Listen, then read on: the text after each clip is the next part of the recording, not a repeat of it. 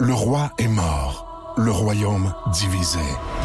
L'ascension vers le trône de fer ne peut se soustraire à un affrontement. Et lorsque les dragons entrent en guerre, le monde en ressort ensemble.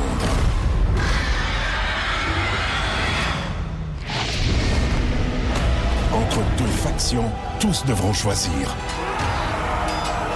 La Maison du Dragon, nouvelle saison, à regarder en français dès le 16 juin sur Crave.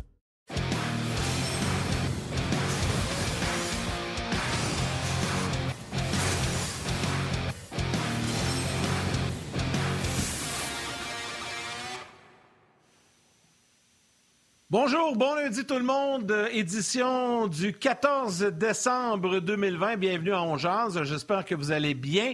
Et comme à l'habitude, on porte toujours notre masque en début d'émission en guise d'engagement communautaire pour vous rappeler l'importance des consignes sanitaires et de les respecter autant que possible. On respecte les choix de tous, mais je pense que nous sommes dans une situation où c'est très important de le faire. Et dès le départ, je souhaite la bienvenue à mon fidèle compagnon avec qui je passe tous mes heures de lunch du lundi au vendredi, le talentueux Martin Lemay qui est là. Salut Martin.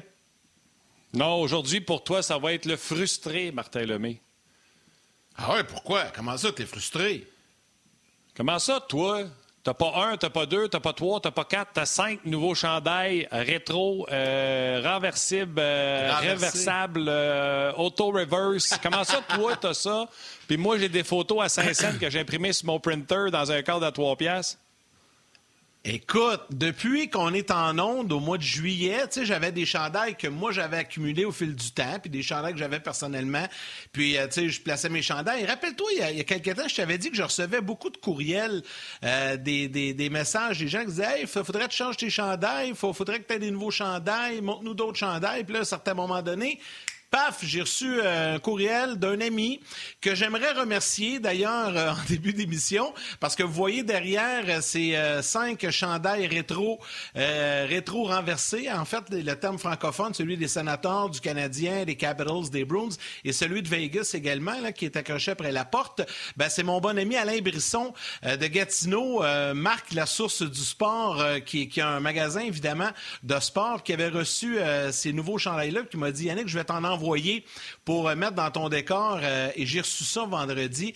Alors, je veux remercier mon bon ami Alain. D'ailleurs, j'invite les gens à l'encourager. Euh, et d'ailleurs, François Gagnon doit bien le connaître parce que c'est un, un, gars de Gatineau dans la région de l'Outaouais qui m'a envoyé ces chandails-là. J'ai trouvé ça bien le fun. Là, aujourd'hui, j'ai dit, tiens, je vais mettre les cinq nouveaux chandails, puis après ça, je vais varier un petit peu. puis ça m'a permis de voir qu'il y en a qui sont pas bien ben original, là, je pense celui des sénateurs, mais celui du Canadien, évidemment, est très beau. Celui des Capitals également. Euh, fait que c'est ça. C'est mon petit côté ah euh, têteux. Fait que je, veux, remercier Alain. Hein, c'est comme ça. Ben, tête comme faux. Tête comme faux, parce que tu le savais pas. Tu m'en as parlé, euh, tu m'en as pas parlé avant le show, mais là, je vais te mettre dans l'embarras. Toi puis ton chum, là, que tu viens de saluer, là, tu viens de faire des ventes là, à lui, là ben, il vient d'être obligé de donner un des chandails à un de nos auditeurs on jase qu'on ferait tirer vendredi. Fait que trouve-toi une façon de faire tirer un des chandails. Appelle ton chum, dis j'en fais donner un d'ici vendredi. tu veux avoir des nouveaux chandails, tu veux faire ton smat, tu veux saluer ton chum, tu veux qu'il fasse de la pub, tu veux qu'on parle de lui sur le podcast, pas de problème. Ah ouais, tu donnes un des chandails. Ah ouais, je vais en, on va en donner un. Je vais en donner un de ceux. Euh, de ceux que, que j'ai sur le mur. Là. Euh, ouais, ouais, on va organiser de quoi. Là. Ah, t'attendais pas à ça, ça avec Alain. ben non, mais c'est correct. J'ai rien contre ça. J'ai rien contre ça. Je trouve ça le fun. Non, non, ben, c'est génial. Mais écoute, Martin, pour vrai, il y a plein, plein de gens qui m'ont écrit pour ça. Puis, tu sais, je trouvais ça le fun. Puis là, ben, lui, quoi, mon adresse, personne la trouve, moi? C'est génial. Ah, non, ben, là, moi, en tout cas, il y avait mon numéro de téléphone.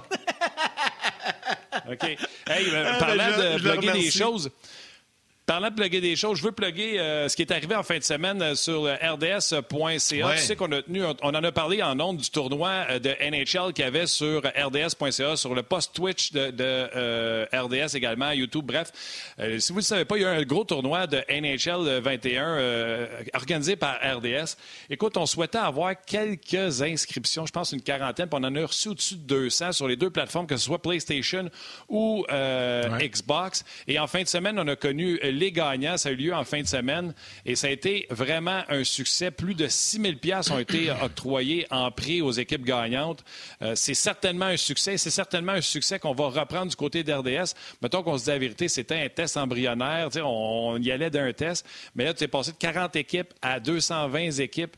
On parle de 1600 joueurs à peu près qui ont participé à ce tournoi-là. Euh, puis, tu sais, c'est six gars à la fois qui affrontent six autres gars. Donc, c'est 12 gars en même temps. Bref, un immense succès. Il y a eu du bon hockey là-dessus. Donc, la première Coupe RDS des équipes du Québec qui ont gagné. Absolument, absolument. Je peux me risquer sur les noms, là, tu sais. Ground and Pound sur Xbox a remporté le tournoi Xbox et les Nationals, c'est peut-être les Nationals de Québec, un peu comme euh, dans l'ancien compte, qui l'ont emporté sur la PS4. Les deux l'ont emporté en deux matchs. C'était les deux trois, les finales. Bref, félicitations à tout le monde. J'espère, euh, je pense pas mal sûr que tout le monde a aimé ça et ce n'est que partie remise. Oui, exactement. Ça va sûrement revenir pour une autre édition. Ça a été un grand, grand, grand succès. C'était bien le fun. Il y a même des joueurs de la Ligue nationale qui ont participé. Il y a des humoristes qui ont participé. Donc, euh, tant mieux. C'est un beau succès. Puis c'est une belle initiative euh, de la part de RDS et de la gang du RDS.ca.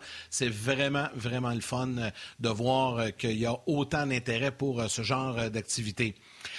Euh, on a euh, à l'émission aujourd'hui, évidemment, euh, Guy Boucher qui sera avec nous un peu plus tard, François Gagnon qui va joindre à nous dans quelques instants également. Puis c'est certain, Martin, qu'on va donner une grande place aujourd'hui à cette triste nouvelle qui est arrivée hier au cours de l'après-midi. On a appris le décès de Pierre Lacroix, l'ancien directeur général de l'Avalanche du Colorado et des Nordiques de Québec. En fait, il a été avec les Nordiques une saison avant que l'équipe quitte pour l'Avalanche. C'est un monument dans le monde du hockey qui, malheureusement, euh, nous a quitté des suites euh, de complications à la COVID-19. Oui, absolument. Puis, euh, tu sais, ça fait une autre victime. il y en a qui pensent qu'on a de l'air nono avec nos masques en début d'émission. On veut juste sensibiliser les gens. Puis, tu sais, je parlais avec ma mère hier. Je l'ai dit, ma mère va avec COVID, mais elle n'aura pas le temps de tester. Elle va péter aux frettes si elle pogne ça. Et j'y ai dit, c'est le temps de le dernier droit. les vaccins sont arrivés en fin de semaine à Mirabel. Euh, ça commençait à arriver samedi. On recevait des textos des gens qui travaillaient là-bas. On est dans le dernier droit, tout le monde. Faites attention, on voit la lumière au bout du tunnel. Ça serait plate en maudit d'arriver la journée que tu te fais vacciner et tu es diagnostiqué avec le COVID. Bref, tout ça pour vous dire que c'est pour ça qu'on porte le masque. On veut vous inciter, euh, parce qu'on insiste, on incite, euh, essaie d'inciter tous les gens qu'on aime à, à faire attention à eux autres parce qu'on vous aime. C'est un peu ça, on jase. c'est, une communauté, on jase. C'est un podcast de hockey, pas comme les autres. C'est un podcast de hockey où on a l'impression, j'ai l'impression de les connaître, moi, les Gaétans, les, les Olivier, les Jérémy, même si je me pogne avec lui souvent sur le texto, parce que souvent, je trouve qu'il transgresse la ligne du respect. Mais c'est ça. On, vous aime, on veut que vous soyez en santé, puis que vous preniez soin de vous autres. Puis c'est, euh, pour ça qu'on essaie de vous inciter à, porter le masque. Puis malheureusement, tu l'as dit, M. Lacroix, on dit que c'est des complications, on parle d'un arrêt cardiaque, mais causé par... Euh, euh, par la COVID. Fait que c'est un autre événement triste relié dans cette maudite année 2020-là qui va finir par finir. Là. D'ailleurs, je vous invite à aller euh, sur le rds.ca. Il y a plein de témoignages euh, des gens qui ont travaillé avec M. Lacroix, qui l'ont euh, bien connu. Tu je pense à Patrick Roy, Bob Hartley, Stéphane Fizette, il y en a plein. Là. allez, allez faire un petit tour sur le rds.ca. Vous allez voir, il y a plein de témoignages. Pour les plus jeunes qui ont moins connu Pierre Lacroix, c'était un monument dans, dans le milieu du hockey, dans le milieu de la Ligue nationale. Puis on va en discuter, puis on va en jaser avec notre premier intervenant, qui l'a bien connu également, François Gagnon, qui est là. Salut, Frank! Bonjour, messieurs. Bonjour. Tu sais qu'il y en a qui pensent encore que c'est inventé par les esprits, ça, la COVID. Ben, tu sais, Martin disait qu'il était frustré. En fait, il était frustré, il était jaloux. Euh... Hop, je pense qu'on a des petits problèmes avec François. Bon, on va y revenir. On va lui donner le temps de, de, de, se reconnecter. Visiblement, il a pogné le, le, même virus que, que toi. Ouais, T'as connu ça, toi, la, semaine passée. On va lui donner le temps de, rétablir la communication euh, comme il faut. Euh, mais tu sais, on parle de Pierre Lacroix, puis je te parlais des témoignages, Martin. Tu sais, il, il, a, tellement marqué l'histoire du hockey pas seulement comme. Parce que là, nous, on s'en rappelle un peu plus comme directeur gérant, mais il a été un agent de joueur. Tu sais, souvent, aujourd'hui, on parle de, Pat Brisson comme étant un des agents les plus influents de la Ligue nationale. Mais Pierre Lacroix, c'était ça également les années 80, les années 90. C'était un des plus, euh, des influents euh, dans la Ligue nationale de hockey comme agent de joueur.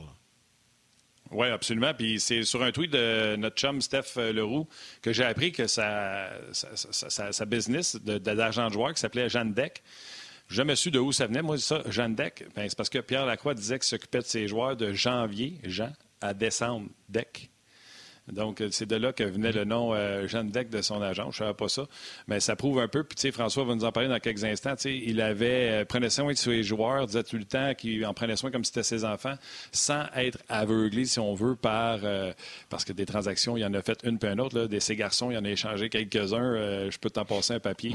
Des bonnes, on va sûrement parler des bonnes transactions, mais il y en a quelques assez mauvaises, ordinaires, que également on pourra regarder avec recul puis sourire, sourire là-dessus. Puis là, les gens sur la page On sont nombreux, Yann, euh, puis qui veulent le chandail. Là, il faut parler après le show pour savoir comment on va faire tirer ça. Donc, soyez là mardi, oui, mercredi, on va vous dire comment on va faire tirer ça.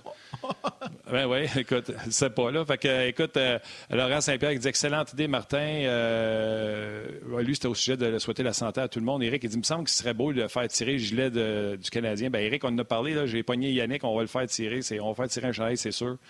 Euh, Philippe qui dit Wow, beau niveau d'écart, euh, mon Yannick. Euh, Alexandre Pilon qui parle de Jordan Harris qui est en feu en fin de semaine à Northeastern avec cinq points en deux matchs.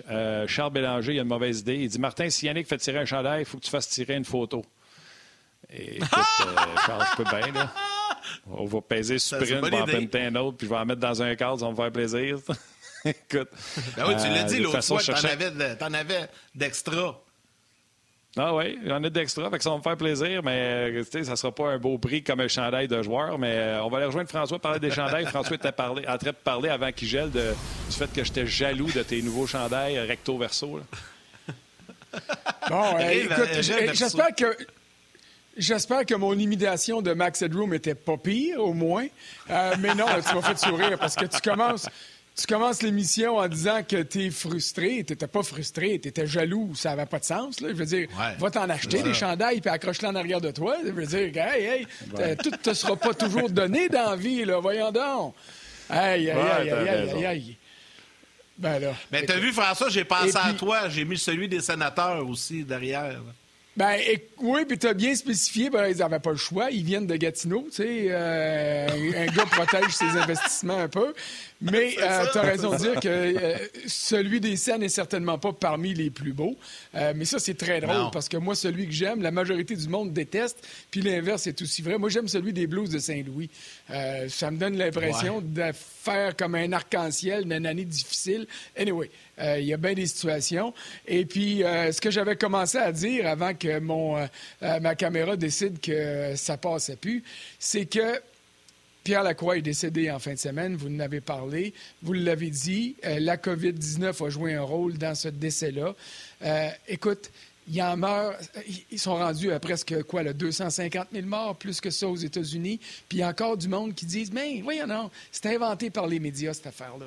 Euh, je vous trouve bien gentil. Je vous trouve très gentil tous les deux de dire à ceux qui nous regardent et nous écoutent euh, que vous respectez toutes les opinions. Je l'ai déjà dit ici, puis je le répète. Si vous me suivez sur Twitter, puis que vous pensez que c'est la COVID, que c'est euh, inventé, puis que vous faites partie des QAnon, puis tout ça, barrez-moi. Parce que vous puis moi, on ne peut pas s'entendre dans la vraie vie, puis je ne perdrai jamais une demi-seconde à essayer de vous convaincre de d'autres choses. Message est réglé.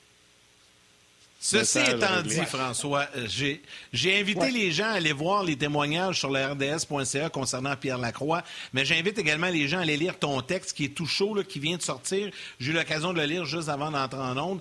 Puis tu rends hommage, toi aussi, à Pierre Lacroix, parce que tu l'as bien connu, tu l'as côtoyé durant de nombreuses années. Ben, côtoyer professionnellement, j'oserais jamais dire que je l'ai connu personnellement, là, parce que euh, pour moi, c'était un gars qui, euh, je l'ai d'abord côtoyé comme agent de joueur. Euh, puis il était dur. T'appelais pas Pierre Lacroix pour avoir des rumeurs, puis avoir... En tout cas, pas le jeune journaliste que j'étais. des plus vieux collègues avaient sans doute leur entrée chez Jean Deck, et c'est correct. Ça, c'est comme ça que ça fonctionne dans le métier. Mais tu as eu raison de souligner que la grande majorité des joueurs d'impact euh, je te dirais, quoi, euh, milieu des années, début des années 80, puis un petit peu plus tard, le 90, venait ou était représenté par le groupe Gendex. C'était évidemment euh, Pierre Lacroix. Il y avait Robert Sauvé qui était son associé, son partenaire et qui a maintenu euh, cette boîte-là après le départ de Pierre Lacroix pour Québec lorsqu'il a accepté le titre de directeur général des Nordiques. Mais c'était un gars, tu sais, il y en a du monde de même, là. Des gars que tu vois entrer, puis là, tu dis, oups, Pierre Lacroix est ici. C'était pas un gars qui parlait beaucoup. Euh, c'était pas un gars qui passait, qui était, qui brassait, euh, mais c'était un gars qui en imposait juste quand il entrait. Un gars comme Serge Chavard, par exemple, un gars comme Jean Béliveau. Et puis, c'est ça, cette prestance-là. Et c'est un gars qui a marqué le monde du hockey des deux côtés de la clôture, que ce soit comme agent de joueur et que ce soit comme directeur général il n'a jamais eu peur de prendre des grosses décisions, des grandes décisions. Il y a juste ceux qui font pas de vaisselle qui en cassent pas. Alors, c'est sûr que si on va euh, passer une à une les transactions qu'il a euh, complétées, il y en a quelques-unes qui ont peut-être pas souri euh, à l'Avalanche ou au Nordique. Mais dans l'ensemble, quand venait le temps de prendre des, grandes décisions pour améliorer le club, ben, il prenait ces décisions-là, même si, de prime abord, il laissait partir des gars. Le monde disait Hey, c'est un gros nom là, qui s'en va, mais il savait les remplacer. Tu tout le monde parle, puis on a fait des émissions spéciales sur les 25 ans du départ de Patrick Roy. Mais ça, le Patrick Roy, c'est un cadeau tombé du ciel. Quand il a vu ça à TV, il a dit c'est ici qu'il s'en vient, c'est sûr. Mais il s'est pas contenté d'hériter de Patrick Roy. Il a ramassé Mike Keane. Puis, tu sais, Mike Keane, on dira ce qu'on voudra. C'était un méchant malcommode, en tout cas, avec les journalistes francophones. Moi, en tout cas, j'ai jamais été capable d'avoir une conversation avec lui.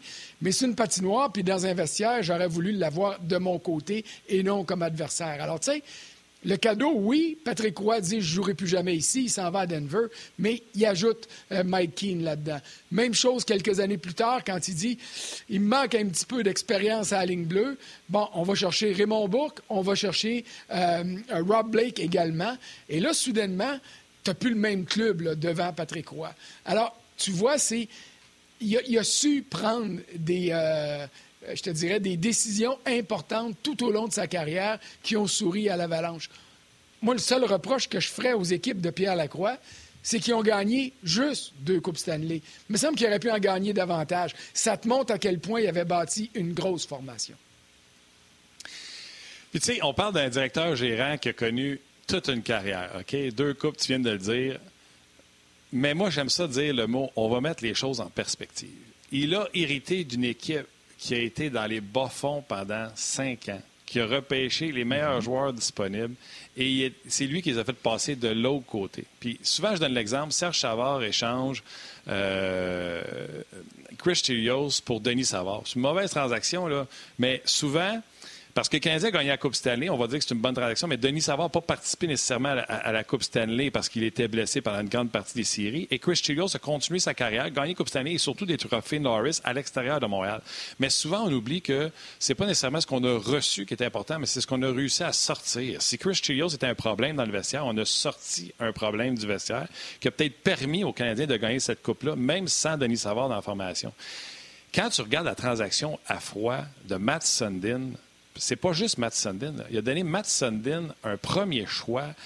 Il n'y a rien qui a gagné dans cette transaction-là pour avoir Wendell Clark qui n'a pas donné ce qu'il pensait. Mais ce qu'il allait chercher, c'est ce qu'il trouvait qu'il manquait à l'Avalanche du Corrado, du leadership. Du Oui, c'est ça. Oui. Puis il s'est servi de Wendell Clark après ça pour aller chercher quelqu'un d'autre. Je me souviens pas si c'est Sandy Chose Lynch qui a réussi à avoir là-dedans. Non, non, il s'est servi, Claude il s'est servi Clark pour aller chercher Claude Lemieux. Claude Lemieux, c'est ça, tu vois. Alors, puis, hey, quand tu fais une gaffe, tu vis avec, tu ne te vantes pas de l'avoir faite, mais tu essaies de la corriger. Donc, à ce moment-là, tu repasses ce gars-là d'une autre manière, puis tu améliores ton club. Tu sais, je parlais avec Bob Hartley il y a quelques semaines, puis il, il me donnait des nouvelles de Pierre Lacroix, posait des questions pour le nom de Pierre Lacroix au Temple de la Renommée. Excuse-moi, Bob, je ne veux pas te donner de secret, mais quand même, euh, euh, c'est quand même, euh, c'est quand même ça. Pierre Lacroix et devrait être dans les discussions annuellement comme bâtisseur, ben, comme candidat au Temple de la, Renommée. Puis, tu sais.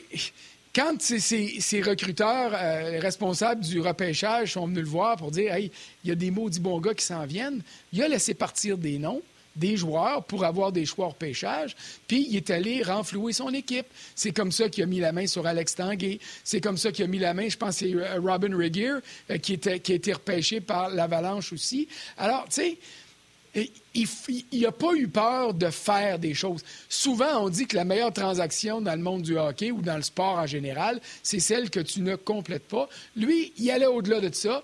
Puis pour être sûr de ne pas se tromper, il essayait de graffiner un petit peu de l'autre côté pour avoir quelque chose de plus pour se donner le maximum de chances de réussir. Tu ne peux pas réussir toutes tes transactions. Euh, mais euh, l'important, c'est que sur le lot, tu sois en mesure de sortir gagnant le plus souvent et surtout quand ça compte vraiment. Alors, le travail qu'il a fait pour mener aux deux Coupes Stanley, il est évident, ce travail-là. Puis François, je vais te ramener au milieu des années 90, quand, quand euh, il a quitté son rôle d'agent pour devenir directeur général des Nordiques. Là, les Nordiques sortaient d'une période assez épouvantable, merci. Mais tu sais, on mhm. transpose ça aujourd'hui. Rappelez-vous, à un moment donné, le, nom de Pat Brisson circulait beaucoup comme directeur gérant. On a même parlé de lui à Montréal avant Mac Bergevin, tu sais. Puis Brisson a mis fin à ça rapidement. Mais lui, il l'a fait quand même. Tu sais, ça prend quand même du guts de lâcher ton travail au quotidien avec une agence qui est en plein essor, qui fonctionne à plein régime, qui a de, très grandes vedettes euh, dans la Ligue nationale. Puis je sais que c'est un beau défi, mais quand même, ça en va avec les Nordiques où il n'y a plus rien qui marche. Prendre une décision incroyable en, amenant Mac Crawford au lieu de son chum Michel Bergeron. quand tu regardes tout ça, tu fais comme. Ça prenait, quand, je vais prendre le terme, ça prenait des couilles quand même pour, euh, pour euh, prendre toutes ces, décisions-là et faire ce mouvement de carrière-là à ce moment-là. Tu après, ça va bien que le recul dise, ben oui, il a gagné deux Coupes cette année, il a fait la job, mais quand, quand il a dû prendre la décision, tu sais, il n'y avait rien de certain. Il n'y avait rien de certain. C'est sûr que les Nordiques, à ce moment-là, étaient en ascension. C'est sûr que tu regardais ce groupe de jeunes-là, tu disais, il va arriver quelque chose. Mais tu sais, Owen Nolan, il l'a laissé partir. Euh, euh, Mike Ritchie, il l'a laissé partir. Il a trouvé des manières de maximiser son équipe. Et c'est ça, euh, pour moi, qui est l'élément le plus important. Mais tu as parlé des décisions difficiles. Tu sais, est-ce que c'est Marc Denis ou Stéphane Fizet hier? Je me souviens pas, mais peut-être que les deux l'ont dit. Puis on pourrait demander à tous ses clients de l'époque et joueurs qui ont évolué pour lui.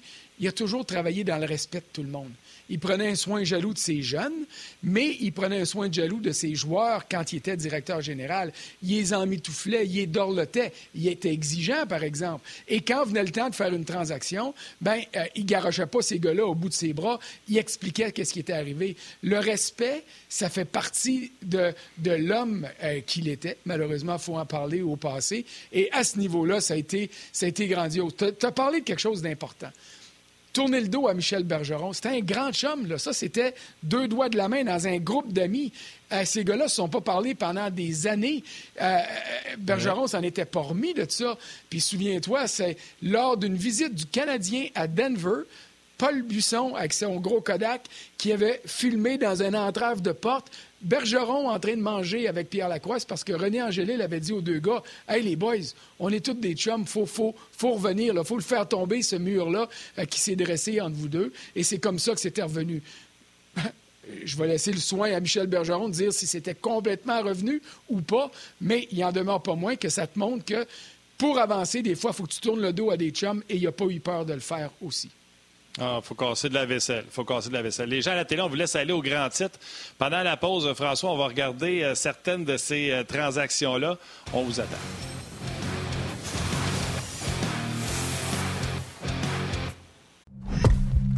Sous les ombres d'Arakis se cachent de nombreux secrets. Seul survivant avec sa mère de la maison Atréide, Paul s'est juré de reconquérir le pouvoir. Puisse le couteau tranché et brisé sans déclencher la guerre sainte que ses visions du futur lui révèlent. Tu n'es pas prêt pour ce qui t'attend. D'une deuxième partie, un film de Denis Villeneuve avec Timothée Chalamet à regarder maintenant sur Crave. OK, on en a parlé, euh, puis tu sais, j'ai une mémoire quand même pas si pire, mais euh, je vais quand même regarder Internet pour certaines choses. Alex Tanguay, choix de pêchage qu'on voulait avoir, on a laissé, on a eu ses droits pour Mike Ritchie et Sean Donovan. Et vous allez voir, dans chaque transaction que je vais vous donner, qu'il soit gagnant selon moi ou qu'il perde, va toujours chercher un petit quelque chose. Dans la transaction de Rob Blake, on oublie souvent qu'il a donné Adam Denmarsh. Mais comment il a remplacé Adam Denmarsh? Il a ramassé Steven Reinprecht qui aurait servi de bon service à l'Avalanche du Colorado. Donc, on parle tous de Rob Blake, mais Ryan Preck a donné des bons services euh, à l'Avalanche du Colorado également euh, comme joueur de centre de cette équipe-là. Dans la transaction du Canadien, tu l'as dit, Mike Keane était le petit plus. Dans la transaction de Raymond Bourque, qu'on a donné Rolston, on a donné euh, Samuel Paulson, qui a été un joueur important pour la, Coupe des Ducks d'Anaheim. on a donné un premier choix, mais en plus de Raymond Bourque, on a ramassé le vieux Piton spécialiste de powerplay, vétéran, futur capitaine du Lightning de Tampa Bay, et j'ai nommé Dave, je n'avance plus, Andrew Chuck. Mais il amenait leadership, keen leadership. Leadership, il allait chercher ça partout, même dans les transactions qu'il a perdues. Et vous le savez, Owen Nolan, c'est la transaction, encore une fois, contact avec San Jose. Owen Nolan s'en va du côté de San Jose pour euh, Sandy Lynch, ce quart arrière-là offensif qu'il n'avait pas. Euh, il est allé chercher Lynch, il est allé chercher Blake, il est allé chercher Book. À un moment donné, il s'est dit, ça va marcher le power play? Mais, puis là, ben, euh, ceux qui l'aiment moins ou qui ne l'aiment pas du tout peuvent partir puis trouver d'autres transactions comme ça. Mais je suis content que tu aies insisté tantôt en disant il y en a des bonnes, il y en a des moins bonnes. L'important, c'est qu'est-ce que ça donne aussi au niveau du résultat de l'équipe. Et, c'est à ce niveau-là que c'est important. Tu sais, on a parlé de Bergeron tantôt qui a été mis de côté. Ça aurait été son troisième séjour derrière le banc des Nordiques à ce moment-là. Puis le deuxième, là, écoute, il était comme Philippe Allou dans le temps des années noires des expos. C'était le gérant qui était le plus populaire que tous ces joueurs mis ensemble. Ben, c'était la même chose pour euh, Bergeron lors de son deuxième séjour à Québec. Mais tu sais, il fait confiance à un jeune blanc-bec qui s'appelle Mark Crawford.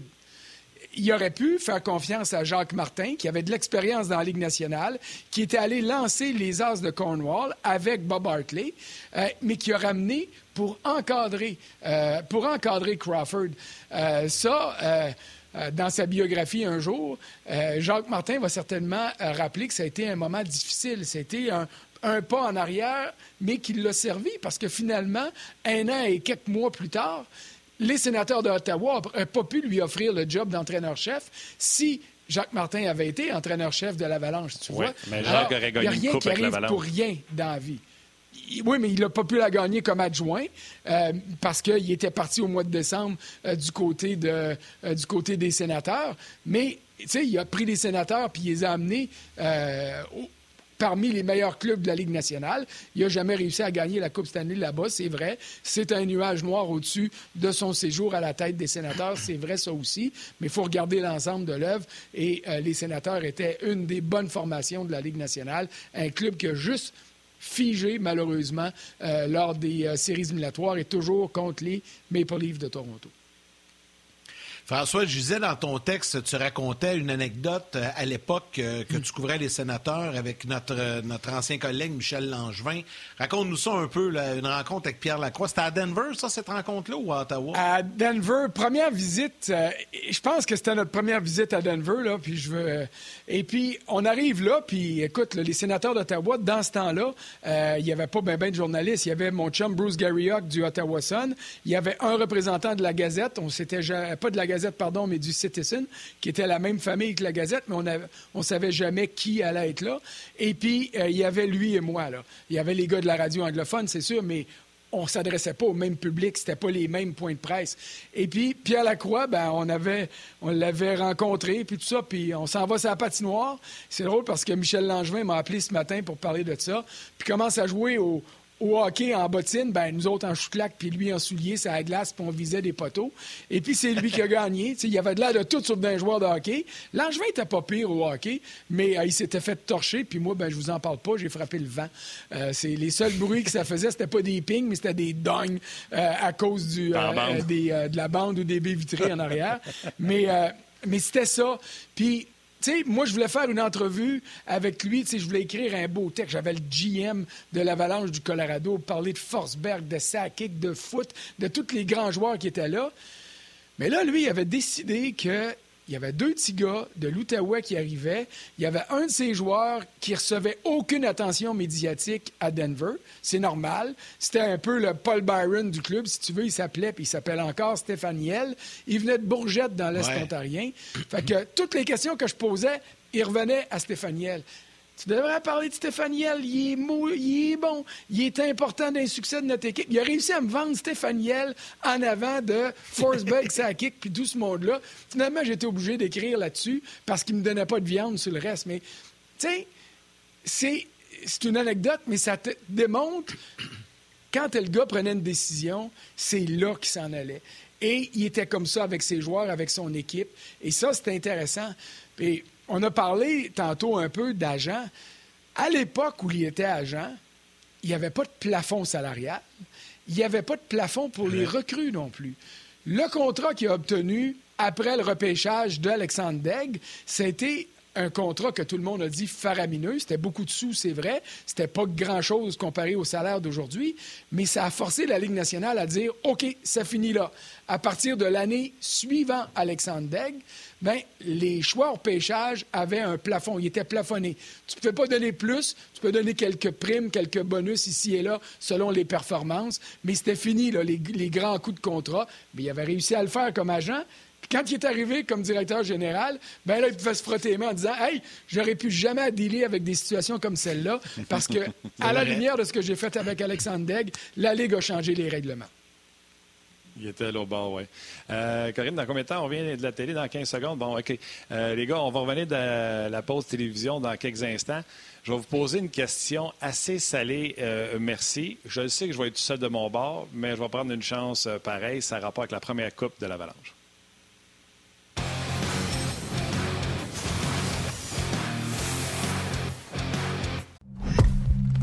Sous les ombres d'Arakis se cachent de nombreux secrets.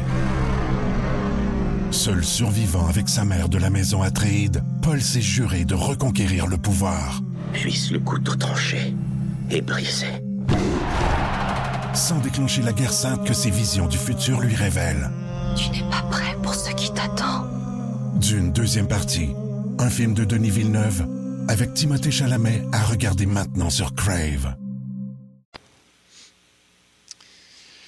Plusieurs associent la première Coupe de l'Avalanche du Colorado à cette transaction de Patrick Roy qui arrive avec euh, Mike Keane. Il faut se souvenir, par contre, du côté de l'Avalanche, ça va bien dans le net. Euh, Stéphane Fizet la majorité des départs. Ça va bien pour lui. Jocelyn Thibault est le second.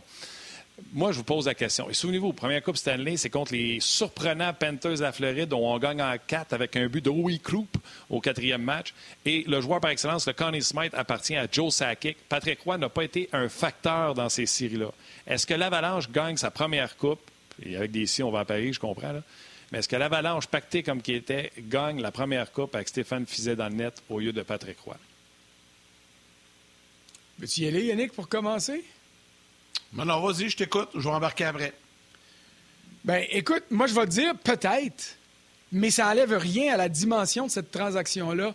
Je te dis peut-être parce que tu as raison de dire, surtout en finale de la Coupe Stanley, Patrick Roy, le seul noir qu'il a vu pendant cette série-là, c'est les rats que le monde lançait parce que, vous vous souvenez, euh, à, cette époque-là, dans, euh, ça s'appelait le Civic Center, je pense, à, Miami. Écoute, c'était vétuste, il y avait des rats, il avait trouvé un rat. C'était, comment il s'appelait? Il a joué pour Ottawa en plus. Euh, je pense qu'il s'appelait Big Mama. Non, euh, c'était-tu qui avait fait ça ou c'était un gros défenseur? C'est Mellenby qui l'avait tué? qui a, qui a fait le à coup de balai dans, dans, dans, dans le vestiaire des, euh, des, des euh, Panthers. Puis l'histoire a été connue. C'est à partir de là qu'on a commencé à lancer des rats. Bon, mais tu vois, c'est ça. Alors, tu sais, les, les, seuls lancés les dangereux, c'était les rats qui étaient lancés sur la patinoire par les fans des Panthers parce que Patrick Roy n'a pas fait grand-chose. Mais, et je veux rien enlever ici à Stéphane Fizet, d'ailleurs, oubliez pas, là, il y avait déjà été question d'échanger Stéphane Fizet au, Nordi euh, euh, au Canadien, à l'époque des Nordiques, en retour de Patrick Roy. sais, alors là, c'était plus... avec Owen Nolan. Oui, oui, exactement. Mais quand Patrick Roy est arrivé là, il donnait une autre dimension à l'équipe. Une dimension que peut-être que Stéphane Fizet n'était pas en mesure de donner. Je pense que Stéphane nous en voudra pas de dire que euh, Roy représentait peut-être davantage que Stéphane Fizet devant le filet. Et ça a amené une confiance, ça a amené un une dimension différente, un leadership différent à l'équipe. Puis, ben, c'est ça, jamais euh, l'apport de Mike Keane aussi là-dedans. Oui, Mike Keane, puis tous ceux qui ont joué avec Mike King le disent. Là. souvent, Carbo, tu sais, François Carbo à RDS, vous en a parlé souvent, à quel point Mike King était un leader et à quel point il était important dans, le vestiaire du Canadien. Fait que Mike King est arrivé là avec Patrick. Puis même si ta question est, correcte, puis je partage pas mal euh, l'avis de François là-dessus, là, Martin, puis je me pose aussi la question, peut-être qu'ils auraient remporté la finale aussi avec Stéphane euh, devant le filet. Mais je pense que c'est l'ensemble, c'est l'impact de cette transaction-là. L'état d'esprit que les deux gars se retrouvaient au Colorado, Patrick, on le connaît, c'est un enragé. lui, est arrivé là, puis écoute, c'était, c'est sûr que ça devait être comme un train qui fonce à 100 000 à l'heure, qui s'en va pas dans le mur, mais qui s'en va tout droit, puis qu'il n'y pas personne capable de l'arrêter. Je pense que c'est tout l'ensemble qui a fait que ça a conduit à ça. ça je, trouve, je trouverais ça malhonnête de dire que juste à cause de ses performances hockey, je pense que c'est vraiment l'ensemble euh, que ça a eu, que ça a créé comme impact dans ce vestiaire-là qui, qui, a amené à ça euh, pour, pour l'Avalanche. Mais tu sais, quoi qu'il en soit... Martin, je veux pas... Euh, puis vas-y... Je veux pas, je veux pas trahir mes cheveux blancs là, mais c'est la même, les mêmes questions qui se posaient au milieu des années 70 avec Ken Dryden. Le Canadien était le meilleur club de la ligue fois deux. Est-ce qu'il y avait besoin de Ken Dryden tous les soirs pour gagner? Mhm. Probablement pas. Mais euh, les joueurs qui, de cette époque-là, le disent tout le temps. Il nous sauvait en première période quand on était encore à la taverne. Puis on arrivait en deuxième, puis on se réveillait un peu. On était encore dans le match, puis on allait gagner en troisième. Alors, tu sais, est-ce qu'un autre gardien aurait pu le faire? Peut-être. Mais Ken Dryden était là pour faisait partie de ce club-là. Euh, alors, c'est un tout, ça. J'entends On dit souvent qu'un club de sport... Vas-y, j'entends déjà Guy Boucher me dire les intangibles, Martin. Martin, les intangibles. Ben, euh, je vais laisser Guy parler des intangibles. Moi, je vais dire que dans le sport, c'est plus vrai encore au football, mais ça l'est aussi au hockey. Tu n'es jamais plus fort que le plus faible des maillons de ton équipe. Alors, tu sais, euh, Patrick Roy, Ken Dryden, c'était pas des maillons faibles, c'était des maillons très forts qui étaient en mesure de garder l'équipe encore plus solidement attachée. alors, à ce niveau-là, je, je, comprends où tu vas dans ta question. Puis est-ce que c'était nécessaire d'avoir Patrick Roy? Peut-être pas, mais ça a facilité les choses ou ça a permis de confirmer les choses. Tiens, je vais le dire comme ça. Oui, exact. Exactement. hey, euh, Frank, euh, un gros merci. D'ailleurs, Guy s'en vient dans quelques instants. Mais juste avant de te laisser, là, je voulais juste te dire une chose. Pas ce qui se passe avec tes Steelers, mais nous, échappé une grosse hier à Buffalo. oui, ils ont mal joué. Ça, c'est chiant. Pas deux en ligne, là. Oui, ça fait deux en ligne. Celle de la semaine passée contre Washington, j'étais content. J'étais content parce que ça, ça allait les réveiller. Ça faisait une couple de semaines qu'ils jouaient pas bien. Puis leur fiche était meilleure que ce qu'ils donnaient sur le terrain. Là, hier, honnêtement, ils ont donné un signe de faiblesse, un signe de fatigue, et puis c'est pas, c'est pas rassurant. Mais il y a l'expression à vaincre sans péril, on triomphe sans gloire. Alors, à ce niveau-là, euh, je convaincu qu'aujourd'hui, il y en a une couple qui trouve pas ça drôle, à commencer par Big Ben. Et puis, euh, il y a une défensive qui s'est faite malmener hier, qui a trébuché au sens propre et figuré sur quelques jeux importants. Euh, écoute, on n'est pas favori pour gagner le Super Bowl cette année. On, c'est certain que ça n'allait pas être une fiche de 16-0, mais il va falloir mieux jouer. Puis là, c'est le bon temps pour faire des ajustements. Un coach comme Guy Boucher serait content de voir son club perdre à ce moment-ci de la saison, parce que là, le message va être plus facile à passer. À 11-0, tout allait bien, tout était facile. On affrontait des clubs ordinaires qui jouaient mal en plus. Alors, tu sais, dans, la victoire, quand tu joues pas bien, c'est pas bon. T'es mieux de perdre puis que ça fasse mal. Et j'espère que ce matin, ça fait mal pour les Steelers parce que mon petit cœur a de la peine. J'ai fait, euh, fait tous les matchs des Steelers. J'ai fait. J'ai fait tous les matchs des Steelers. Ça fait longtemps je le dis qu'ils ne méritent pas la fiche qu'ils ont. La défensive leur a sauvé le derrière, mais elle fait partie de l'équipe. Mais là, la défensive, hier, tu disais, la défensive a encore fait beaucoup de revirements hier euh, contre les, Bills, mais c'est parce qu'elle est rendue tout le temps sur le terrain. C'est trois et out pour euh, les, Steelers. L'attaque, on a parlé des receveurs qui ne capteraient pas le ballon. On court pas. C'est prévisible. C'est tout le temps de la West Coast. On envoie la passe sur le côté, puis on laisse les receveurs faire le tracé. Les équipes, c'est de l'ajustement et c'est le mot que je vais retenir. Il y a des équipes, des fois, qui partent sur une fusée puis ils n'en font pas d'ajustement. Ils ne s'ajustent pas puis ils disent, à la façon qu'on fait là, ça, c'est dans tous les sports. C'est sûr qu'on va gagner. Non, Big. Tout le monde voit les vidéos. Tout le monde s'est ajusté à ce que vous faites en attaque. On va voir si Tomlin est capable d'ajuster les flûtes en attaque. Mais, mais je vais finir là-dessus pour laisser la place à Guy. Ça pourrait être pire. Je pourrais être un fan des Jets. Euh, je dis ça, puis je dis. hey, eux autres sont dans le trou. Salut, Frank. Merci. Tu dis, tu dis, pas mal, là, je vais te le dire. Bye. Salut, François. Ouais, hey, les Jets, c'est épouvantable, Martin, sérieusement. C'est comme les Browns il y a deux ans. C'est comme. Euh, on dirait qu'il n'y a, rien qui va, y a rien qui va. Ouais, c'est ça. Ça va être ça. ça. Va être le premier choix, puis là, il faut que tu rebâtisses. Ouais, il faut être inverse, comme right, les chandails, tu rétro. Ouais, arrête de gosser avec tes chandails. Euh, message, message rds.ca, puis tu y vas sur Facebook, on va rejoindre Guy tout de suite après. Euh, euh, Laurent qui dit Yannick, bon point pour les Steelers, j'ai rien à ajouter. Luc qui dit c'est encore douloureux de se remémorer cet échange-là de M. Régent Hull qui donne Keen en bonus. Incroyable. Mais je disais tantôt, Yann, regarde toutes les transactions de Pierre Lacroix. C'était tout le temps le petit hitch de plus, le petit site de plus. Eric dit les gens oublient assez vite que Thibaut Kovalenko Rudzinski était le top 3 prospect de l'Avalanche. Oui, au final, on a mal viré. Euh, pour euh, diverses euh, raisons, mais c'est malhonnête de dire que Hull s'est fait avoir. Techniquement, c'était une maudite bonne échange pour Montréal qui était à l'aube d'une mini-reconstruction. J'ai juste, ça n'a juste pas fonctionné. Ça, c'est le commentaire euh, d'Éric Marion. Salutations. Euh, un autre Gaétan, c'est pas notre régulier celui-là, il dit Champ bleu du Canadien est vraiment beau, hein, Yannick? je ne sais pas qu'est-ce qu'il essaie de te passer comme message. William, moi, je te l'annonce tout de suite. Attends, attends, attends, attends, time out. Juste te dire, il va rester là, lui. Ça, c'est sûr. C'est pas lui qui va partir. on prendra un autre. On, le veut emballer, celui qu'on gagne. William, bienvenue, qui dit euh, Salut, je vous écoute chaque jour. Je voulais savoir ce que vous pensez de l'espoir du Wild. Karel Kiprisov, qui est comparé à Panarin, mais gaucher. William, j'en ai parlé précédemment dans les podcasts. Euh, ça fait longtemps que le Wild l'attend. On avait eu Bill Guérin en entrevue sur le show qui disait qu'une de ses premières tâches qu'il voulait faire, c'était convaincre Kaprizov de s'en venir au Minnesota. Il est là au moment où on se parle, s'entraîne avec l'équipe. Euh, donc, oui, c'est un joueur extrêmement talentueux qui a été euh, parmi les meilleurs compteurs euh, du côté de la KHL. J'ai bien hâte de voir euh, ce qu'il va apporter. De là, comparé à Panarin, on va attendre, on va se donner une chance. Vas-y de ton côté, Yann. Oui, ben on va, on peut rentrer Guy immédiatement euh, parce que là, je vois le temps passer. Il y a quelques commentaires, salutations à Brian Benoit. Il y en a quelques-uns euh, sur Facebook également. Beaucoup de commentaires euh, par rapport au chandail. Mais là, je sais que Guy. Oh, Guy est là avec son tableau. Oh, oh comment est-ce qu'il va le coach?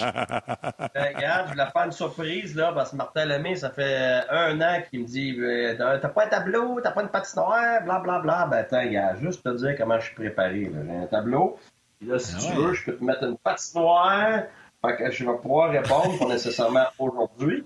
Mais garde, c'est ça, je vais, je vais tasser ça un petit peu vers ici. c'est comme ça. Tiens, ben, c'est correct de même? Yeah. J'aime ça. Yeah.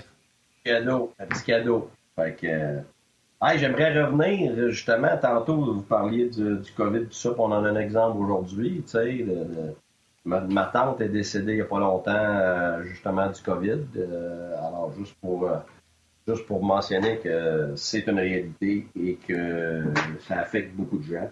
Alors, condoléances à toute la famille ont déjà été offertes, mais, dans le contexte d'aujourd'hui, je pense que ça vaut la peine de, de le mentionner. Oui, tout à fait. Euh, ben, Guy, d'ailleurs, on peut peut-être, euh, dès le départ, euh, te demander un peu tes commentaires sur Pierre Lacroix. On en a parlé beaucoup avec François. Tu, disais que tu aimais la façon que Pierre Lacroix bâtissait ses équipes. J'aimerais t'entendre un peu là-dessus. Ben, écoute, vous en avez touché, je pense, assez longuement tantôt. Vous avez parlé de leadership. Puis évidemment, on a parlé de Patrick Roy. moi, je ne l'ai pas connu personnellement, évidemment mais quand tu regardes ce que ce qu'il a fait, euh, moi, ce que j'entendais aussi dans les, dans les coulisses, ce que j'entends encore quand on voit des témoignages, euh, que ce soit de Bob Barkley ou des autres individus qui ont gravité autour de lui, c'est quelqu'un qui était, tu l'as dit tantôt, Martin, tu voulais l'avoir ton mot, là, les intangibles, ben c'est ça. C'est quelqu'un qui était à l'affût de ça. Et, et c'est un autre exemple parmi tant d'autres de succès. Ça me fait beaucoup penser euh, à Julien Brisebois. Euh, moi puis lui, on a connecté immédiatement quand on, s'est rencontrés, quand il m'a engagé pour la ligne américaine euh, dans le temps à Montaigne. Et on se rejoignait là-dessus parce que on, mettait énormément de temps et d'efforts sur, les détails qui font que tes équipes vont réussir à, à, devenir des équipes. Parce qu'on pense toujours que parce que tu as un groupe d'individus, automatiquement tu as un groupe, ben, automatiquement tu as une équipe. Et c'est pas vrai, c'est faux. L'équipe, c'est le résultat final de, toutes sortes d'étapes qui t'amènent à pouvoir dire finalement, tu es une équipe. C'est-à-dire que tu as des liens qui sont tissés assez forts, pas juste parce que tu es body-body, mais surtout parce que tu crées tes intangibles qui font en sorte que ça se tient. Fait que, quand je regarde euh, le travail qui a été fait, c'est pour rien que tu gagnes deux Coupes Stanley, puis quand, on parle de Mike King, c'est un exemple parfait de, quelqu'un qui cherchait à améliorer ses intangibles, qui a calculé ça, puis quand tu entends les histoires, qui prenait soin de ces individus quotidiennement, euh, donc il comprenait que ces individus-là qu'il fallait mobiliser euh, pour éventuellement en faire une équipe. Écoute, honnêtement, ça, c'est un. Tu es concerné par ça tous les jours. Et quand tu ne l'es pas, puis je peux te dire que c'est pas donné à tout le monde, c'est pas c'est vraiment pas tous les leaders, c'est vraiment pas tous les présidents, c'est vraiment pas tous les dirigeants euh, qui ont cette approche-là. J'en entends plein qui vont dire Garde, ramasse-moi le plus de talent possible, puis garde, débrouillez-vous avec ça.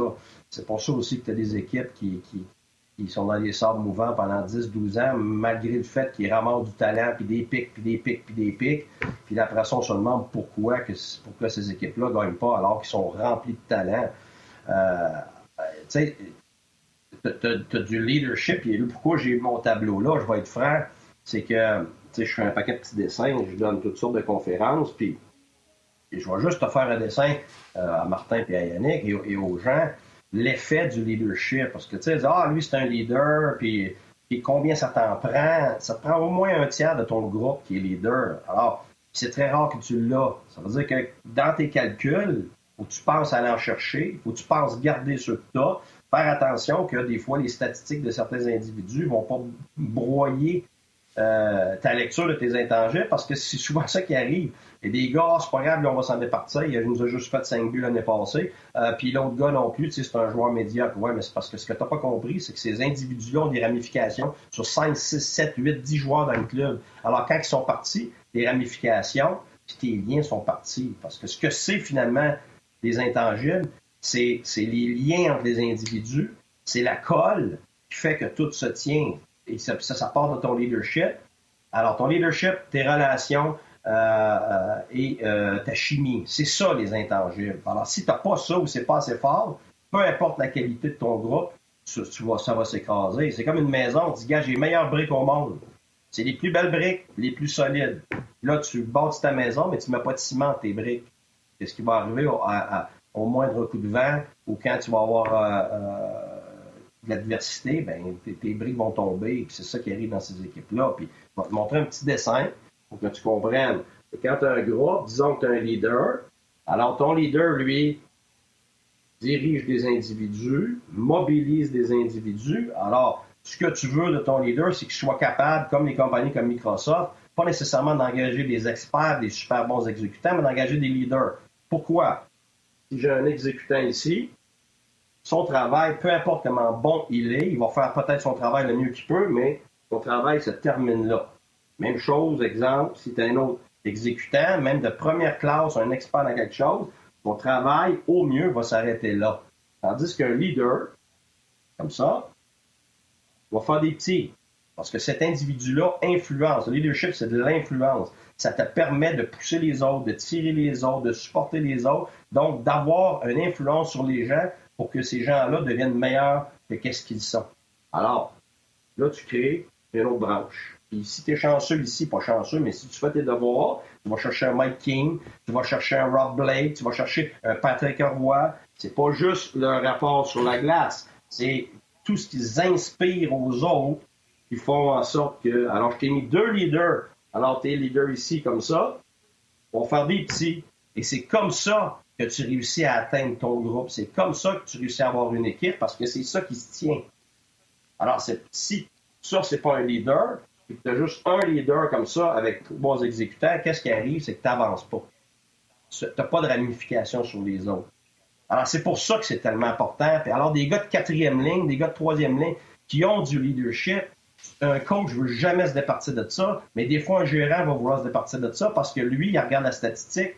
Alors, c'est difficile. C'est là qu'il faut que tu aies une connexion entre ton gérant et ton coach. Parce que les joueurs, eux autres, le savent, je dire ça. Quand les mauvais joueurs partent, là, je ne veux pas nommer de nom, là, ben, regarde, as-tu vu l'effet que ça a donné à Vegas quand on a parlé que Schmidt était parti? Ça, c'en est un exemple. Quand Stu Barnes est parti de la Floride, tu voyons, on gars de quatrième ligne. Oui, mais ça a tout changé, la chimie dans l'équipe. Ça a tout changé, les intangibles. Il n'y a plus rien qui se tenait. Pourtant, ce pas des joueurs de premier plan. mais Guy. Oui. Juste une question. Euh, est-ce que, ben, je regarde ton tableau puis tout ça, tu sais, à un moment donné, un leader se passer, deux, trois. Est-ce qu'à un moment donné, ça peut devenir trop dangereux d'avoir trop de leaders? Parce que faut que tu doses ça à un moment donné. Je sais pas, je te pose la question. Là. Un, j'ai jamais vu ça. J'ai joué pendant 22 ans, j'ai coaché pendant 24. Je n'ai jamais vu trop de leaders. 95 et plus du temps, t'en as jamais assez. T'en as jamais assez de leadership. Pourquoi? Parce que, regarde, mets-moi, moi des leaders ici, tiens. T'en as trop, là. Qu'est-ce qui se passe? Faire des petits. Ça fait des petits. Alors, t'as juste plus de petits. Maintenant, maintenant, t'as différents types de leaders. C'était les gars qui poussent les autres. Ça, tout le monde. Quand on parle de leader, les gens ont tout le temps ce genre de leader-là dans la tête. Les gens qui ont l'air forts, qui sont vociférants, qui sont tough. Et ça, c'est le leadership qui a l'air le plus fort, mais qui est le plus faible. Parce que c'est un leadership où finalement, tu as juste un outil dans ta boîte à outils. C'est juste bon pour un certain, une, certaine période de temps. Parce qu'à un moment donné, les gens, euh, tu peux pas avoir plus peur que peur à un moment donné. À un moment donné, tu te fais fouetter, mais à un moment donné, ça avance plus. Alors, tu as des besoins de l'autre sorte de leadership, le leadership de supporter les autres. Alors, supporter, c'est plus subtil, mais ça a plus d'impact parce que, évidemment, tu pas obligé de le faire dans tout le monde. Il n'y a pas personne nécessairement qui va le voir, mais tu vas, tu vas atteindre le plus de personnes possible, puis tu vas avoir ce qu'on crée finalement un, sentiment d'appartenance puis d'être ensemble. Puis tu as évidemment le leadership qui tire les autres, qui est beaucoup plus rare, que tu as très rarement des, Michael Jordan, des Wayne Gretzky, des gars comme ça, ou des, Bill Gates dans, le corporatif et tout ça, ces gens-là, des fois vont pousser les autres, des fois vont supporter les autres, mais ils ont la capacité que d'autres n'ont pas de tirer les autres, donc inspirer les autres, parce que les autres, ils le font. Ils pas juste le dire, hey, toi, fais ça, ou garde, je suis avec toi. Non, non, regarde, je vais le faire, suis-moi, je suis avec toi, mais suis-moi, puis ils ont des grandes capacités. Alors, tu suis ces gens-là. Mais tu sais, ça a des bons côtés et des mauvais côtés. C'est pour ça que tu achètes toujours les leaders à les idées. C'est pour ça qu'un Trump est devenu au pouvoir. C'est pour ça qu'un Hitler est devenu au pouvoir. Mais c'est aussi pour ça que tu as des gars comme Martin Luther King, Churchill, c'est des gens qui ont amené du positif. Mais, mais c'est ça, des gens qui tirent les Alors ça, on a jamais assez. Je veux dire, regarde, si tu regardes euh, des équipes qui avaient des dynasties... Les leaders négatifs, ça existe-tu? Hey, ça existe-tu, tu dis? Regarde, c'est ça le problème, c'est que là, c'est un leader négatif ici. Non seulement cette branche-là devient une clique, qui est un cancer et non pas de la chimie, tu vas faire la différence. Quand tu évalues ton groupe, tu as de la chimie qui est positive parce que c'est très inclusif. Les gens vont bien aller avec certains individus, vont avoir un impact, d'influence sur certains individus, mais c'est positif parce qu'ils s'incluent dans le groupe et ils vont chercher d'autres mondes. Les gens qui sont une clique, c'est des gens qui restent dans un coin, qui font à leur façon parce que les autres s'entendent bien. Par contre, ne s'intègrent jamais au groupe.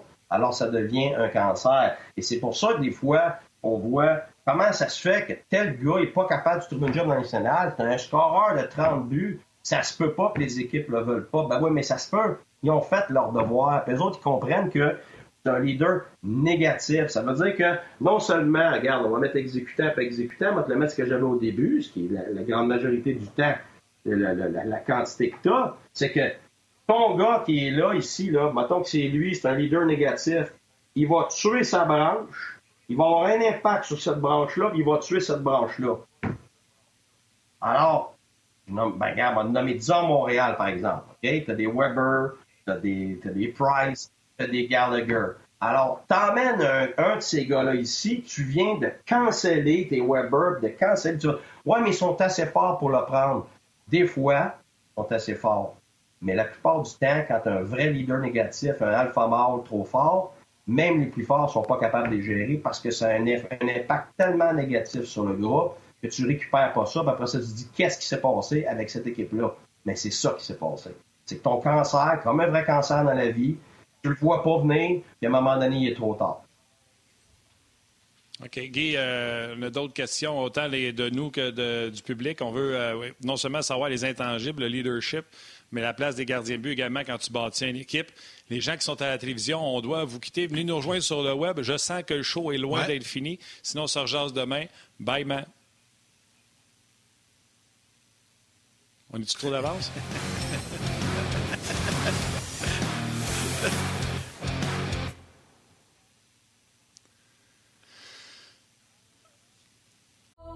Le roi est mort, le royaume divisé.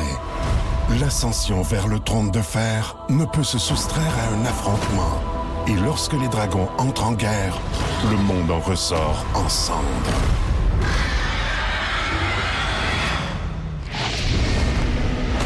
Entre deux factions, tous devront choisir. La Maison du Dragon, nouvelle saison, à regarder en français dès le 16 juin sur Crave. Okay, comme on dit, t'as salué ta mère trop vite. Oui, c'est ça. Je t'avais trouvé de ma mère. Trop souvent, je l'avais oublié, fait que je voulais être sûr de ne pas le manquer. Euh, c'est important de dire bonjour à sa mère. Euh, Guy, on, parle du leader, puis après ça, j'aimerais ça qu'on aille sur, le gardien de but, mais euh, dans, le leadership que tu parles, on a parlé du leader positif, le leader négatif. C'est quand, un moment donné, on va donner l'exemple de Pierre Lacroix, il va chercher Dave Andrichuk, déjà, on sait qu'il avance plus. Il va chercher Mike King, c'est un gars de quatrième trio qui a rendu des bons services, ça compte pas, mais combien de temps tu gardes ton leader, même quand il est rendu, qui te coûte? Je vais donner l'exemple de Pat Maroon avec euh, les Blues. il gagne la coupe, mais il avance plus. Mais t'aimes pas, va le chercher pareil, puis il détonne avec le Lightning parce qu'il avance pas versus le restant de l'équipe, il a gagné pareil. C'est quand, un moment donné, que tu as beau être le meilleur leader au monde, mais sur le niveau de la performance, de la patinoire, ça marche pas, qu'il faut que tu te départisses de ce leadership-là honnêtement, moi, je m'en départis jamais tant que je sais que ce leadership-là ne peut pas être remplacé. C'est aussi important que ça. Alors, même s'il y a de la difficulté sur la glace, on va toujours pouvoir le mettre sur une quatrième ligne, une troisième ligne ou troisième paire de défense ou même garde. Des fois, là, tu as du leadership qui vient de tes, de tes backup gardiens de but. Écoute, j'en ai vu de ça. Là. Et j'ai, des, fois, tu as du leadership qui vont venir de tes gars de quatrième ligne, même de tes extras. Écoute, j'ai des gars que j'ai mis dans les estrades, que je savais que c'était des leaders de premier plan. Et tout le monde autour de moi me disait, Guy, ça n'a pas de bon sens, tu peux pas le mettre dans les estrades, tu peux pas le mettre dans les estrades, tu vas détruire le groupe, détruire le groupe. Bien, si c'est des vrais leaders positifs, des gens qui ont des ramifications positives avec l'influence positive, ces gens-là, quand ils vont justement se faire écarter, puis je vais vous donner un exemple parfait, Kelly qu'on avait à Ottawa. On est allé chercher pour ça. Des gars comme Carlson, des gars comme Faneuf, qui étaient des alpha mâles extrêmement puissants dans notre chambre, respectaient ce gars-là tellement que c'est une des raisons majeures pour qu'on a eu du succès. Et pourtant, il était sur notre quatrième ligne, Kelly, là. Il a déjà été un gars qui était à la troisième ligne, puis il a joué contre les meilleurs joueurs, mais il n'était plus là. Qu'est-ce qui est arrivé quand, durant les séries, je l'ai mis dans les gradins? Devinez comment il a réagi. Comme un leader, comme un quatrième coach. Comme ça. Exactement. Il n'a jamais chialé. Il n'a jamais joué dans le dos de personne. Le gars qui l'avait remplacé, là, il est allé l'aider pour qu'il fasse le job. Alors. Ça, c'est un vrai. Ben, oui, mais ça, il n'y en a pas beaucoup de ça. Les gens pensent. la chose la plus erronée, moi, que j'entends souvent, qui sort évidemment des médias, puis c'est normal parce que les gens ne connaissent pas personnellement les individus, c'est qu'on regarde le statut des joueurs. On regarde sur quelle ligne ils jouent. On regarde combien d'argent. On regarde combien d'années ont été dans la ligue. Ils ont-tu déjà gagné? Puis après ça, on leur attribue des qualités de leader qui n'ont souvent pas du tout.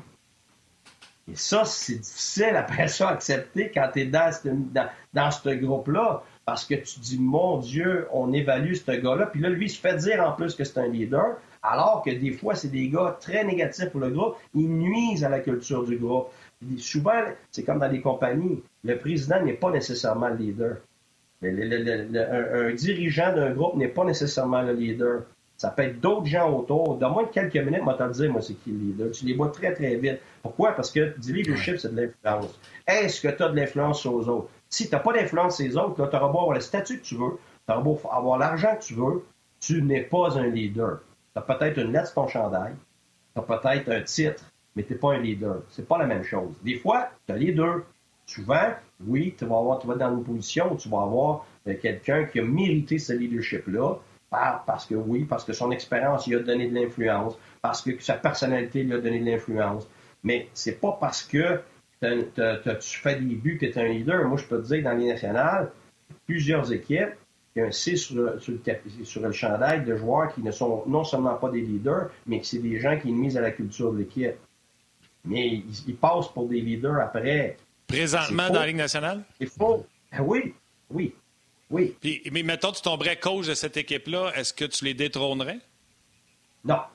Non, parce que là, tu, là, tu viens de sombrer dans le pire. C'est que le, mal a été fait avant toi. Là, faut tu. Non, mais moi, je veux pas vivre avec, par exemple. Moi, regarde, tu me connais très bien, Martin, c'est quelque chose à faire, j'attends pas demain, moi, c'est maintenant. Alors, comment tu fais? Tu dois l'aider. Tu de vrai leader. Oui, mais tu travailles avec l'individu. non, pas nécessairement, parce que, regarde, j'ai eu, sans nommer de nom, des gars que tout le monde m'avait dit, ils sont pas coachables, ils sont, pourris pour la culture, on sait plus quoi faire avec eux autres, puis ça, ça a été mes plus gros accomplissements, moi, comme entraîneur. C'est que le, travail que tu vas faire avec ces individus-là, quand tu réussis à spécifier des, des, avenues dans lesquelles ces individus-là peuvent, peuvent, être leaders, ben là, pour eux autres, ça devient clair. Souvent, là, on va te dire ce qui se passe. Comme un, un, capitaine sur un jeune qui n'a aucune idée comment gérer ça, qui est pris avec toute cette pression-là avec aucun outil pour apprendre comment être un leader et surtout aucun autre individu autour d'eux autres pour leur montrer comment. Et après ça, tu vas-y, mon petit pit, lead cette équipe-là. le petit gars, il a 20 ans. Voyons donc. Alors, c'est là que de, transmettre du leadership, de l'entourer, parce que qu'est-ce que ça fait? C'est que ça, ça, ça, ça, dissipe la pression sur d'autres individus. C'est la même chose, regarde les batailleurs. moi, j'en ai eu. quand tu avais des vrais batailleurs, là, puis tu en avais, mettons, quatre dans une équipe, ou tu avais quatre gars tough, puis il me disait toujours, coach, il faut pas que les autres s'en aillent. Je peux pas faire la job tout seul. Pourtant, le gars était tellement tough, il dit, je peux pas être tout seul dans le club à avoir cette pression-là. C'est immense comme pression. Là, on joue contre une équipe qui ont 3-4 toughs. Il dit, moi, je suis pas capable de dealer avec ça, j'ai pas personne pour me baquer. Alors, de te sentir tout seul dans la pression, dans un contexte d'équipe, c'est une des pires affaires. Et puis, j'ai été dans des équipes avec des, leaders exceptionnels qui savaient quoi faire, quoi dire, qui étaient capables de prendre la pression. Mais la minute qu'on a perdu d'autres joueurs qui étaient des leaders dans le club, là, complètement étouffés. Pourtant, c'est des leaders hors pair. dans les meilleurs leaders que j'ai jamais eu, tu peux pas vraiment être meilleur que ça, mais complètement étouffé. Ça m'est arrivé dans la Ligue nationale. Alors, on a perdu des gars, puis les gens ne savaient pas que c'était des leaders.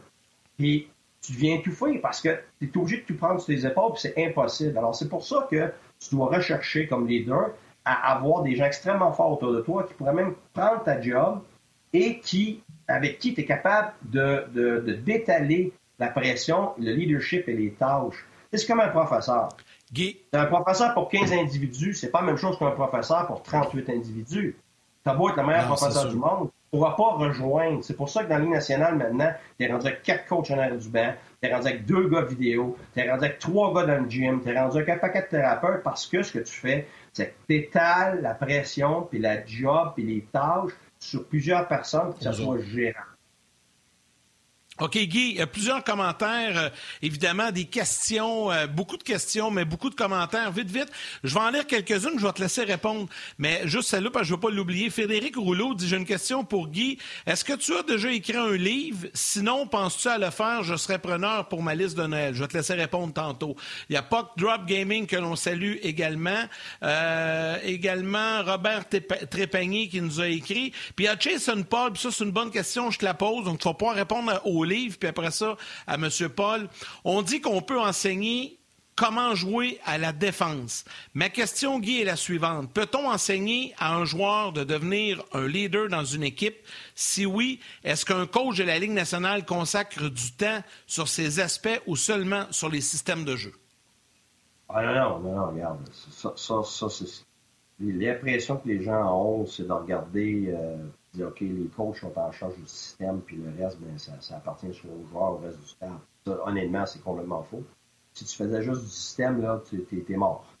Parce que la plus grosse partie de ton, ton coaching, comme dans n'importe quel euh, environnement de performance puis de groupe, c'est de gérer tes individus. C'est de gérer ton leadership qui est des individus, ensuite gérer les individus, puis ensuite en faire un groupe pour que finalement ça devienne une équipe. Ça, c'est mon but premier. Ma carrière, là, je ne l'ai vraiment pas faite avec mes systèmes, mais pas du tout. J'ai toujours été engagé pour ma relation avec les joueurs, pour euh, euh, le développement des individus. Donc, pour moi, c'est le développement des intangibles. Alors, si j'avais juste coaché des systèmes, regarde, j'aurais jamais, jamais, jamais, jamais monté. Je, quand j'étais à l'Immediate 3A, on n'avait vraiment pas un bon club, puis on se faisait battre 12 ans en partant, puis à la fin de l'année, on réussissait à battre les meilleures équipes. Ça n'avait rien, rien, rien à voir avec les systèmes. Ça avait rapport avec la progression des individus, puis c'est la raison pour laquelle on m'a engagé à euh, Rimouski, parce que Crosby s'en venait, on avait besoin de gérer la pression, on avait besoin de gérer les attentes, on avait besoin de gérer un jeune de 16 ans qui allait avoir à dealer avec euh, quelque chose que probablement personne dans le junior avait à dealer avec. Alors, c'était beaucoup, c'est beaucoup plus d'intervention individuelle puis de calculer ça que tes systèmes. En bout de ligne, là, euh, mes systèmes changent continuellement, mais mon approche par rapport aux individus elle reste la même. C'est les individus en premier, c'est les aspirations personnelles en premier qui font que tu actives quelque chose qui existe déjà, pas tu donnes des nouvelles motivations aux individus. Alors ça, ça prend beaucoup de temps pour être capable d'arriver à ça. Et pour ton livre, juste pour, je ne veux pas oublier, est-ce que tu as déjà écrit un livre ou tu vas en écrire un un jour? Bon, ben écoute, la, vérité, c'est que je me suis fait demander plusieurs fois. Euh, j'en ai eu dans le domaine des médias qui me l'ont demandé, puis j'ai eu des gens dans le domaine académique pour différentes raisons. Il y en a qui veulent que je parle du côté psychologique, il y en a qui veulent que je parle de leadership, il y en a qui veulent que je parle de hockey, il y en a qui veulent que je parle de ma vie, parce que, tu sais, comme Martin, toi, tu le connais plus, puis mes amis proches, puis pour eux, tu sais, j'ai une vie improbable, j'ai une vie qui, euh, qui, qui sort de l'ordinaire, puis les autres trouvent ça super intéressant. Moi, j'oublie comment improbable c'est. Je viens d'un petit village, euh, pas loin du Nouveau-Brunswick. Puis, tu j'étais dans le national, j'étais avec l'équipe Canada, tout ça. j'étais bien chanceux. J'ai rencontré des gens extraordinaires. Puis j'ai eu beaucoup, beaucoup d'adversité dans ma vie, beaucoup de choses d'accablement qui sont. C'est ça que je pense qui intéresse les gens proches de moi. Mais c'est ça que les gens ne connaissent pas non plus. Fait que les gens proches de moi voudraient que je parle de ma vie personnelle de mon cheminement, puis les gens du hockey veulent que je parle du hockey, puis les gens qui sont corporatifs dans le leadership veulent que je parle justement euh, de mon expertise maintenant qui, qui, qui, rapport aux intangibles, tout ça. Puis Alors, écoute, la vérité, c'est que j'ai jamais voulu faire un livre parce que c'est dur pour moi de prétendre que je suis assez important euh, que je n'ai assez fait, j'ai assez accompli pour avoir le droit d'écrire un livre. Mais j'avoue que quand je pense à un Québécois je vois l'impact que ça a, beaucoup plus depuis que je suis rendu dans les médias que quand je suis entraîneur. Je m'aperçois que les gens aiment ça, puis ça, ça, je reçois plein de lettres, puis les gens, ça les aide, puis des fois, ça les encourage, ça les inspire. Puis moi, j'avais pas conscience de ça, pour être franc. Alors, peut-être qu'à un moment donné, ça pourrait m'intéresser, mais j'aimerais ça accomplir plus pour me donner le droit de pouvoir partager ça à un moment donné. Ah, euh, écoute, euh, si tu fais ton livre, j'ai des suggestions de titres. Tu as déjà dit sur nos ondes que le talent impressionne, mais le leadership euh, inspire. ça pourrait être ça. Ça pourrait être. non, c'est pas ça? Il est rendu à trouver des titres. Le talent, le talent être aussi... impressionne, mais c'est l'éthique de travail qui inspire. Oui, c'est ça. Mais ben, ça pourrait être aussi 1-3-1. C'est un titre court et quand tu veux me faire vomir, là. Ça, c'est la eh ben, suggestion de Steve Blais. C'est pas moi, c'est la suggestion de Steve. Ouais. Ça, c'est la plus grosse ironie. Ça, c'est la plus grosse ironie de ma vie. Ça, il y aurait quelques pages d'écrit là-dessus, mais c'est pas grave. Oui, c'est clair. En tout cas, il y a une affaire qui est sûre, tu vas en vendre quelques-uns, ça, c'est sûr. Non, mais le, but, ça serait, le but, ça, ça, serait jamais de parler de ma vie pour parler de ma vie, parce que sinon, je garderais tout pour moi. Mais c'est que je m'aperçois que ça l'aide des gens, je m'aperçois que ça a, des, ça a une instance sur la vie privée des gens, comme des anciens joueurs. Ça, c'est ce qui me touche le plus, là, quand je reçois des lettres ou des appels. Euh, ça a eu un impact, la façon que je les ai traités comme individus, ça a eu un impact dans leur vie privée, dans leur mariage, tout ça. Ça, j'avoue que ça, ça m'allume. Alors, quand je pense à ça, a aussi il y a des, toutes sortes d'anecdotes drôles. J'en ai tellement, mais j'en ai aussi, pas juste qu'en rapport à moi, j'en ai vu. J'en sais aussi, écoute. Si les gens avaient toutes les anecdotes que j'ai dans la tête, écoute, c'est sûr que tu peux, te délecterais, c'est clair. Euh, il y en a vraiment des drôles, il y en a de toutes les sortes, puis il y en a des impressionnantes, des, il y en a aussi qui sont émotionnels. Fait que c'est là que je me dis, garde, pas que je suis rendu vieux, j'arrive à 50 ans l'été prochain, mais je sais pas, j'arrive à un âge où je me dis, ouais, peut-être que je devrais pas garder ça pour moi parce que c'est vrai que c'est vrai que ça pourrait être intéressant pour certains individus, puis, d'autres personnes pourraient en bénéficier, c'est clair. OK, visiblement, on va garder notre question pour le, comment tu bâtis une équipe, euh, l'importance du gardien but. C'était tout à l'horaire, mais garde, euh, on recommencera cette semaine. On ça la, une autre fois cette semaine. Regarde, ton gardien de but, c'est pas compliqué. 99% ton gardien de but. Ben, ben, tu garderas le 1% pour tout okay, le On va en parler mercredi. C'est important. On va en parler en détail mercredi. C'est bon. On va parler. Là, je vais regarder mon, mon, tableau, pas des petits dessins. Oui, il y, en a, qui en sur les suggestions de livres. Attention, je vais finir ces suggestions de livres. Tu devrais faire trois tomes, tu sais, un sur le leadership, un sur le hockey, puis un sur ta vie. Premier tome, ça serait le 1. Le deuxième tome, ça serait le 3. Et le troisième tome serait le 1. À toi, Yannick. non, mais juste dire, je viens de voir un petit commentaire, je trouve ça le fun, puis je voulais te le dire, Guy. J'ai pas son nom, malheureusement, c'est un, un sobriquet, le Puck, Puck Drop Gaming, qui dit Hey Guy, c'est pas toi qui décides si tu es assez important, c'est les gens, on t'aime. Je trouve ça cute. Wow! Oh, c'est ben, gentil, ça? Ouais, ouais c'est plus que gentil. C'est, regarde, euh, c'est émouvant. fait que, ouais, mais merci beaucoup, j'apprécie énormément. J'ai un autre. Bon, moi, une belle journée, le... coach. Attends, attends. J'irai pas dans le touchant et euh, sincère. Je vais y aller dans la blague toujours. Euh, écrivez vos noms quand vous avez votre adresse courriel comme euh, Phil3336. Il, en pose, il dit un excellent titre de livre pour Guy, ce serait Une connexion Internet est primordiale. Une bonne connexion Internet est primordiale. OK, OK. Est-ce qu'on a eu des problèmes aujourd'hui? Non, zéro. OK, parfait. C'est bon.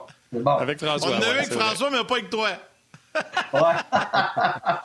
en tout cas, je, Salut, une conférence corporative mercredi. Là, euh, aujourd'hui, c'était mon test pour voir si ça va fonctionner. Bon, excellent. Écoute, euh, on s'en reparle euh, cette semaine. Salut, Guy. Merci. Bonne journée, messieurs. Bonne journée à tout le monde. OK. Bye-bye.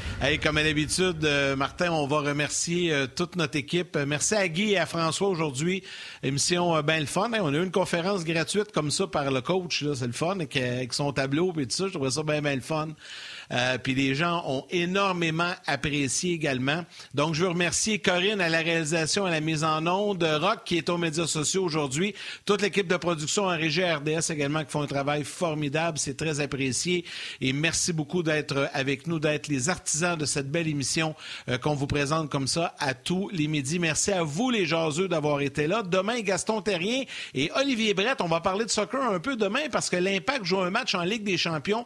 Le match retour euh, contre Célé Olympia. Donc, c'est présenté sur RDS demain soir et on va en discuter un peu avec Olivier Brett demain également sur l'heure du midi. Oui, un peu à ma façon et à ta façon, Yannick, parce que le match de l'Impact, alors que la saison est finie, puis qu'il y a des gars qu'on a dit veux-tu jouer, mais tu n'as plus de contrat, c'est un match-là, est-ce que c'est sérieux ou c'est une joke? Ça fera, ça fera partie des questions qu'on posera à Olivier Brett. On va pas se faire un show de soccer habituel, tu vas voir, compte sur moi. Euh, merci à nos jaseux réguliers, entre autres Gaétan et euh, d'autres personnes qui auraient aimé que je pose des questions pointues à Guy au niveau de nommer des joueurs. Euh, c'est sûr que Guy nommera pas de joueurs. Et quand la question a ben été posée, mettons, Guy, tu as deux joueurs à couper, Hockey Canada junior, tu en as un 18, un 19, les deux sont pareils. Qui tu gardes?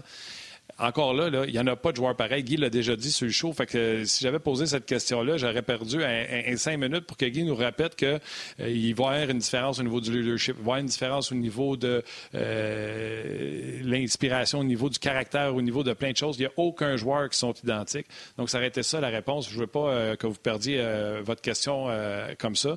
Et tous les autres qu'on n'a pas posé la question, bien, salutations. On se reprend demain certainement. Merci beaucoup d'avoir été là. Yann, un gros merci, comme tu as dit. Salut, puis on se rejoint demain.